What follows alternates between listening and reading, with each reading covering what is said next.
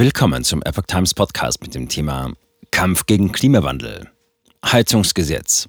Streit zwischen Mietern und Vermietern vorprogrammiert? Ein Artikel von Patrick Reitlau vom 11. Juli 2023. Sollte das novellierte Heizungsgesetz GEG e im September verabschiedet werden, drohen Mietern und Immobilienbesitzern wohl höhere Ausgaben. Beide Seiten sind nicht so recht glücklich damit. Besonders in Sachen Modernisierungsumlage könnte es zu Streitigkeiten kommen. Die Neufassung des umstrittenen Heizungsgesetzes, Gebäudeenergiegesetz GEG e der Bundesregierung noch schnell vor der Sommerpause durchzudrücken, war vor wenigen Tagen am Bundesverfassungsgericht BFRFG gescheitert. Doch erledigt ist das Thema bei weitem nicht. Nicht nur die Ampelregierung, sondern auch BFRFG-Kläger wie Thomas Heilmann von der CDU wollen grundsätzlich dabei bleiben, die Bürger in ihren Wohnungen und Häusern für den Kampf gegen den Klimawandel und zur Treibhausgasneutralität bis spätestens 2045 zu verpflichten verpflichten. Der Mieterbund und Eigentümerverbände haben offensichtlich keine grundsätzlichen Einwände gegen die Wärmewende. Gesetzt den Fall, es gelingt SPD, Grünen und der FDP ab dem 4. September eine Mehrheit dafür im Bundestag zusammenzutrommeln, würden manche Teile des GEG e schon ab dem 1. Januar 2024 greifen. Eine erneute Überarbeitung seines Entwurfs vom 30. Juni 2023 lehnen Wirtschafts- und Energieminister Robert Habeck, Grüne und die FDP trotz Widerstands aus den Unionsreihen strikt ab. Hohe Kosten beim Heizungsaustausch. Den meisten Immobilienbesitzern dürfte vor allem die Kostenfrage schlaflose Nächte verschaffen. Denn selbst wenn sie als Selbstbewohner in den Genuss von bis zu 70 Prozent staatlicher Zuschüsse für neue Heizanlagen kommen sollten, hätten sie den Plänen zufolge mindestens 30 Prozent aus eigener Tasche zu zahlen. Auch für privat vermietete Wohnungen. Noch gar nicht mitgerechnet jene Beträge, die auch noch für die geplante EU-Sanierungsrichtlinie mit Mindeststandards und Effizienzklassen aufzubringen wären. Vorausgesetzt, Mensch und Material zu den Baumaßnahmen wären überhaupt vorhanden, könnte pro Wohneinheit alles in allem also leicht ein sechsstelliger Betrag fällig werden. Klar, dass da auch das Thema Mieterhöhung die Menschen umtreibt, ganz zu schweigen von künftigen Betriebskosten, was wiederum auch Mietern schlaflose Nächte bereiten dürfte. Das Risiko der Mieter, Betriebskosten und Mieterhöhung. Zitat. Die Regierung lagert mit dem geplanten Gebäudeenergiegesetz Konflikte aus, brachte es Lukas Siebenkotten, der Präsident des Deutschen Mieterbundes, im Gespräch mit der Welt am Sonntag auf den Punkt. Und diese Konflikte müssten dann Vermieter und Mieter miteinander austragen. Wahrscheinlich, so Siebenkotten, müssten beide Seiten Kröten schlucken. Siebenkotten sieht dabei ein höheres Risiko beim Mieter, denn dieser besitze ja kein Mitspracherecht darüber, für welche Art Heizungsanlage sich sein Vermieter entscheiden könne, sei es nun ein Wohnungsunternehmen oder eine Privatperson. Der Mieter bliebe auf den Verbrauchskosten sitzen.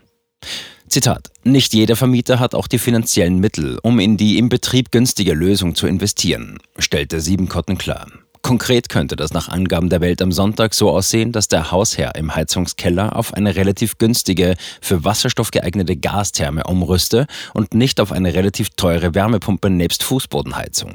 Wasserstoff oder Biogas könnten aber höhere Betriebskosten verursachen als der Elektroantrieb einer Wärmepumpe. Bundesbauministerin Clara Geibitz, SPD, geht zumindest davon aus, dass künftig niemand mehr eine Gas- oder Ölheizung einbauen werde, denn das wäre schon wegen des Ukraine-Krieges zu teuer. Heizen mit erneuerbaren Energien dagegen werde sich auf Dauer lohnen, heißt es auf der Website der Bundesregierung. Die Bundesregierung hatte zudem erst kürzlich angekündigt, den CO2-Preis für fossile Energieträger schon zum 1. Januar 2024 von aktuell 30 auf dann 45 Euro pro Tonne deutlich erhöhen zu wollen. Vor teurem Biomethangas als Brennstoff bräuchten sich die Mieter aber nicht zu fürchten, meint Geibitz. Zitat: Die Kosten für das Biogas dürfen dann nur in der Höhe abgerechnet werden, wie zur Erzeugung derselben Menge an Heizwärme mit einer hinreichend effizienten Wärmepumpe anfielen. Dies soll auch für alle biogenen Brennstoffe, insbesondere auch bei Pellets, fester Biomasse gelten. Zitat Ende. Das Risiko der Vermieter. Investitionskosten. Für Rolf Buch, den Vorstandschef des privatwirtschaftlichen Wohnungsunternehmens Vonovia AG, ist der Wechsel zur Wärmepumpe oder zu anderen Heizungsarten, die die 65%-Regel erfüllen, nicht finanzierbar, solange es keine umfangreiche Förderung durch den Staat gebe. Andererseits sei irgendwann auch die Grenze der finanziellen Leistungsfähigkeit der Mieter erreicht, gab Buch zu bedenken. Axel Gedaschko, der Präsident des Bundesverbands Deutscher Wohnungs- und Immobilienunternehmen GDW, betonte laut WAMS, dass die Eigentümer schon heute jedes Jahr rund 50 Milliarden Euro in die Wohngebäudesanierung steckten. Wenn dazu auch noch die neue Sanierungsrichtlinie der EU greife, könnte der Investitionsdruck insgesamt zwischen 187 und 261 Milliarden Euro pro Jahr liegen. Nach GDW-Berechnungen koste, so die WAMS, der Einbau beispielsweise einer Wärmepumpe im Schnitt 250 Euro pro Wohnungsquadratmeter, während selbst bewohntes Eigentum im Optimalfall mit bis zu 70 Prozent Fördersumme unterstützt werden könne, solle die Subvention für Vermieter auf eine Grundförderung von nur 30 Prozent beschränkt bleiben auf die Kaltmiete abgewälzt werden, dürften nach den aktuellen Überlegungen zum GEG e nur die direkten Kosten des Heizungsaustausches, gedeckelt auf maximal 50 Cent pro Quadratmeter und Monat. Und das laut WAMS auch nur, wenn die staatliche Heizungsförderung überhaupt in Anspruch genommen werde. Am simplen Beispiel einer vermieteten 60 Quadratmeter Eigentumswohnung hieße das für einen Vermieter 15.000 Euro für die Wärmepumpe zahlen, maximal 4.500 Euro Förderung kassieren und monatlich 30 Euro mehr Kaltmiete verlangen. Amortisiert wäre die Investition demnach frühestens in 32 Jahren, Zinsen nicht berücksichtigt. Wärmepumpen hätten allerdings eine geringere Lebensdauer, gab GDW-Präsident Gedaschko zu bedenken. Modernisierungsumlage nach 559 BGB. Lukas Siebenkotten vom Deutschen Mieterbund fürchtet, dass manche Vermieter versuchen könnten, die volle Summe einfach über die altbewährte Modernisierungsumlage nach 559 Absatz 1 des Bürgerlichen Gesetzbuchs BGB an die Mieter weiterzugeben. Nach dem neuen GEG-Entwurf wäre dies laut WAMS nun sogar für 10 statt für bisher 8 Prozent einer Investitionssumme pro Jahr erlaubt, gedeckelt auf maximal 3 Euro pro Quadratmeter. Bei 15.000 Euro für die Wärmepumpe und maximal 4.500 Euro Förderung würde dies monatlich rund 95 Euro mehr Kaltmiete bedeuten. Bis sich die 11.500 Euro Kosten amortisiert hätten, würden nur 10 Jahre ins Land gehen. Danach wäre der Vermieter allerdings nicht verpflichtet, die Miete wieder zu senken. Zitat, da hat die Bundesregierung eine Chance vertan, endlich eine logische und sinnvolle Änderung der Modernisierungsumlage umzusetzen, kritisierte Mietervertreter Siebenkotten. Kurz nach der Anhörung zum GEG-Entwurf am 3. Juli im Ausschuss für Klimaschutz und Energie hatte er schon per Pressemitteilung mitgeteilt, Zitat, Statt eine weitere Modernisierungsumlage zu erfinden und damit Rechtsunsicherheit und Streit vorzuprogrammieren, sollte die bestehende Umlagemöglichkeit sozialverträglich verändert werden. Die von uns seit langem geforderte Halbierung der Umlage und die Kappung der monatlichen Kosten bei 1,50 Euro pro Quadratmeter könnten bei ausreichender Förderung sogar zur Warmmietenneutralität führen und damit sicherlich auch der Akzeptanz der Wärmewende dienen. Zitat Ende. Haus und Grund nicht zufrieden.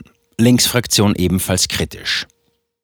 Dr. Kai H. Warnecke, Präsident des Vermieterbunds Haus und Grund, schlug angesichts der bestehenden Unklarheiten ebenfalls am 3. Juli vor, den Gesetzentwurf erst dann zu beschließen, wenn auch Details zum kommunalen Wärmeplanungsgesetz und die exakten Förderregelungen vorlegen.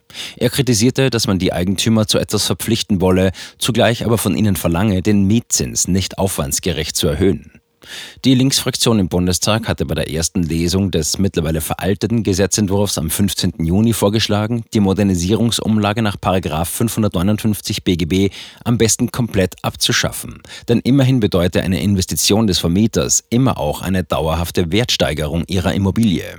Der Bundestag überwies den Antrag zur federführenden Beratung in den Rechtsausschuss. Das GEG e in Kürze. Das Gebäudeenergiegesetz ist in seiner Urfassung seit dem 1. November 2020 in Kraft. Es löste nach Informationen von vermieterwelt.de damals das Energieeinspargesetz ENEG, das Wärmegesetz EE-Wärme-G und die Energieeinsparverordnung ENEV ab, um für mehr Transparenz zu sorgen. Nach der aktuellen Gesetzesnovelle sollen bei gewissen Ausnahmen ab dem 1. Januar 2024 grundsätzlich nur noch Heizungen neu eingebaut werden dürfen, die auf die Dauer zu mindestens 65 Prozent mit erneuerbaren Energien betrieben werden können. Für Bestandsbauten soll der Dreh- und Angelpunkt eine verpflichtende und flächendeckende kommunale Wärmeplanung werden. Hausbesitzer sollen dann entscheiden können, wie sie handeln wollen.